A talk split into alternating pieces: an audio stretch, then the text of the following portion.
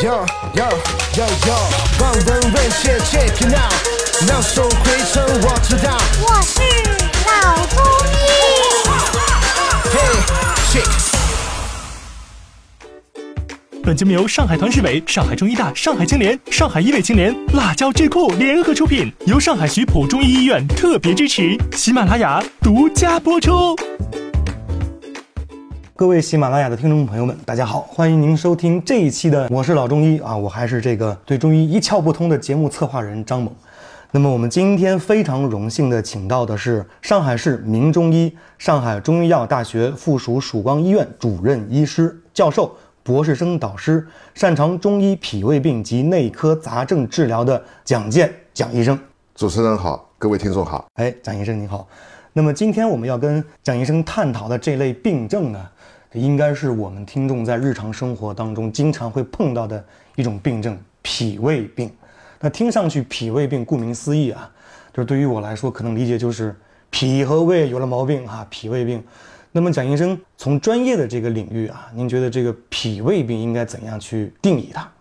脾胃病用现代医学的话来讲，就是消化系统的疾病啊，消化系统，包括食管、胃、呃肠子的毛病。它临床表现为恶心、呕吐，啊食欲不振，嗯，这个胃胀、胃痛、腹泻、便秘。嗯，大概是这一类的毛病，我们统称之为叫脾胃病。嗯，就刚刚您提到这些所有的临床表现，好像每一个都和我们日常生活里面都息息相关，好像也经常碰到过这样的问题。那么在中医的理论体系里面啊，我们这个脾胃病应该怎么样去理解呢？